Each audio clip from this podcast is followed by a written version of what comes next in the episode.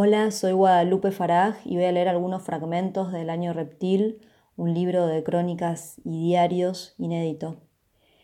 Y mi propuesta de escritura, eh, siguiendo un poco esta misma línea, es la siguiente.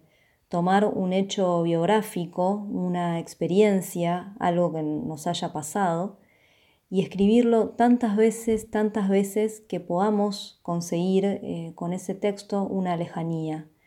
Es decir, que en esa repetición de, escritura y de trabajo con ese hecho biográfico podamos conseguir una absoluta lejanía para escribir y una total intimidad para sentir.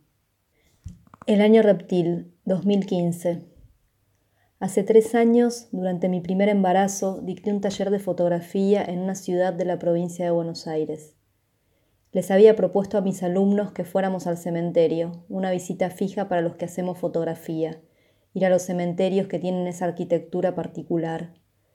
Nos metimos por los pasajes que separaban las tumbas, por los caminos angostos de cemento, cada uno con su cámara colgada al cuello. Al vernos, una mujer gritó ¿Qué están haciendo? Me acerqué con calma, tal vez con algo de impunidad por estar embarazada y le expliqué que aunque fuéramos a sacar fotos teníamos respeto. Dije eso sin pensar en que la mujer, viéndonos ahí, podía sentir lo contrario, que no respetábamos ni a los vivos ni a los muertos. Antes de que el resto terminara, salí del lugar y encontré un pájaro sobre una baldosa. Estaba de costado como si durmiera hacía días, aunque los pájaros no se acuestan para dormir. Encuadré la cámara y saqué una foto.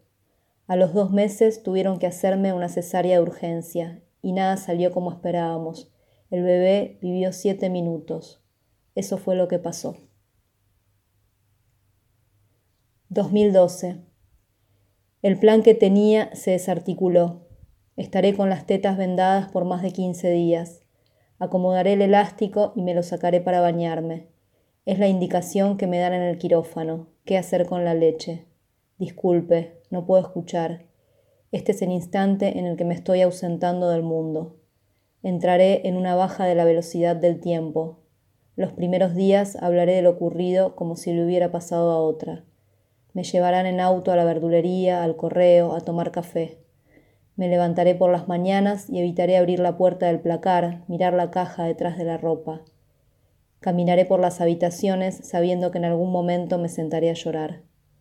Vivo como un río excedido en aguas, un planeta en precesión que desconoce de la línea recta.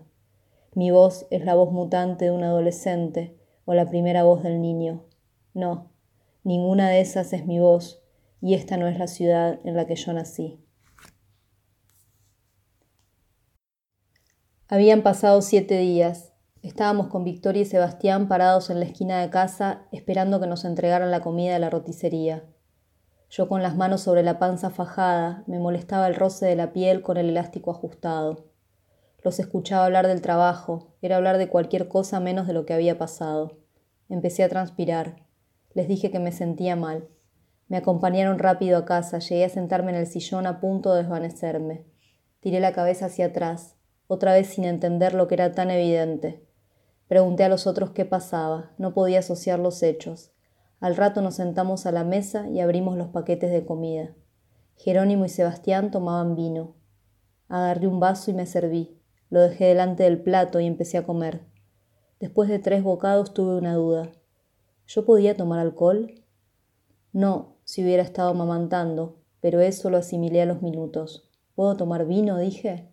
Sebastián y Victoria, disimulando el desconcierto, contestaron rápido que sí. Ahí estaba la leche en mis tetas sin ninguna finalidad. Luciana me pasaba a buscar una vez por semana. Íbamos a la Biblioteca Nacional o a caminar por alguna plaza abrigadas hasta el cuello. Nos sentábamos en un banco, tomábamos mate, hablábamos, ella hacía chistes. Una vez me invitó a un teatro en Barracas y después a comer rabas con cerveza. Fue el invierno con más intención de invierno que conocí. Luciana me prometía que iba a estar bien, yo misma lo hacía, y cuando aparecía un atisbo de bienestar, enseguida lo contaba a los otros. Pero así como lo decía, se fumaba, y yo me veía otra vez caminando esas cuadras con un gorro feo, un saco feo, mis pasos lentos. Volvíamos de la plaza por un camino distinto. A veces ella se quedaba a almorzar en casa. Un mediodía cocinamos pechugas de pollo a la plancha y ensalada. Me acuerdo de la comida puesta en el plato, la poca luz en el comedor, el día cerrado. No había qué hacer. Nada se podía sostener demasiado. Leía libros de mujeres que habían pasado por lo mismo. Pensaba que estábamos unidas por hilos que se expandían y nos conectaban a través del mundo. También pensaba que no, que no compartíamos nada. Por las noches, antes de acostarme, me sentaba en el baño y hablaba sola, hacía planes. Examinaba mi cabeza como si estuviera repasando una lista con el dedo índice. Buscaba mejorías. Al día siguiente, lo que había construido antes de dormir se deshacía como un plástico en el fuego. Abría los ojos y otra vez la pared encima. Así empezaba, sin saber qué hacer ni cómo. Una tarde, agotada de buscar explicaciones, dije no puedo. Ese fue el primer alivio de verdad. ¿Seguir es lo que estoy haciendo? le pregunto a Raquel. Sí, dice. No estoy segura de que su respuesta sea cierta. Siento a la muerte persiguiéndome, le digo. Presente, responde ella. ¿La sentís presente? Sí, presente.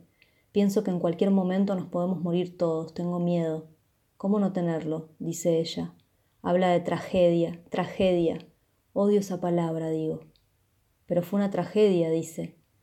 Pienso entonces que es mejor llamar a las cosas por su nombre. Tragedia, placenta en estado agudo, enfermedad genética, cenizas. Y también vida. Seguir adelante es suscribirse otra vez a la vida. Como contratar de nuevo Fivertel. Hacemos un chiste. Acepto. Quiero seguir, digo. Quiero hacer el duelo. Hacer el duelo es permanecer en el punto de la pérdida y a la vez seguir. Sus palabras me tranquilizan. Uno siente claramente cuando se hizo el duelo, dice. Lo siente en el cuerpo. ¿Como el desprendimiento del que hablabas la vez pasada? pregunto. ¿Como cuando decís que la tendencia tiene que caer? Sí, vos lo vas a sentir, dice Raquel. Gracias, contesto.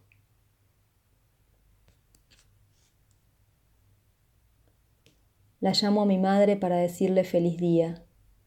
Ella me dice de una manera muy amorosa, muy suave, tengo un regalo para vos. Sé que lo hace con pena y a la vez sé que es la única persona que puede darme un regalo con el riesgo que eso tiene. ¿Pasé por una experiencia de maternidad? No soy mejor persona ni creo haber aprendido algo. Apenas tengo unas pocas cosas intransferibles que guardo en la memoria. Te escucho en la cocina y me entristece que no estés acá, como si al salirte de mi vista entraras en otra dimensión. Tu cuerpo, igual que el mío, busca lo necesario, pero el mío de a ratos me engaña haciéndome creer que no espero. Te escucho hablar a otros con deseo.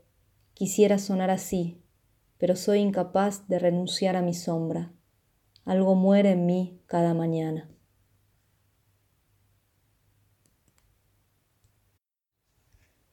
2013. Viaje a Estados Unidos a visitar a Claudia y Diego. Vamos a la casa museo de Louis Armstrong en el barrio de Queens. La mujer encargada de guiarnos habla, muestra un escritorio donde el músico leía cartas que le enviaban, la cocina con muebles de formica azul, el teléfono que es una suntuosidad para esa época. Doy vueltas sin escuchar, me adelanto, Llego antes que el resto a los ambientes y me voy con desprecio, como diciendo, ustedes no entienden, no entienden. Estoy enfurecida. En la mitad del recorrido salgo de la casa y voy al jardín lindero que pertenece al mismo terreno donde los Armstrong hacían fiestas, recibían invitados. Me siento en un banco. Es un día con sol. A los minutos aparece Claudia, que también dejó la visita por la mitad para venir conmigo. Me debato entre el enojo y la culpa por creer que les estoy arruinando el paseo. Ella se sienta y dice, aunque estés así, también es lindo estar con vos.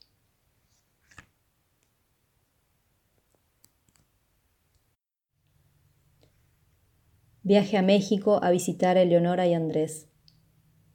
Qué tristeza me dieron las inmensas distancias en Teotihuacán los centenares de escalones para llegar a una cima, el sol castigando. Para mí la culminación de la subida y al bajar, La marcha acalorada hasta llegar a la próxima pirámide no hacía más que desmentir el logro, que exaltar lo único que no estaba, lo desaparecido.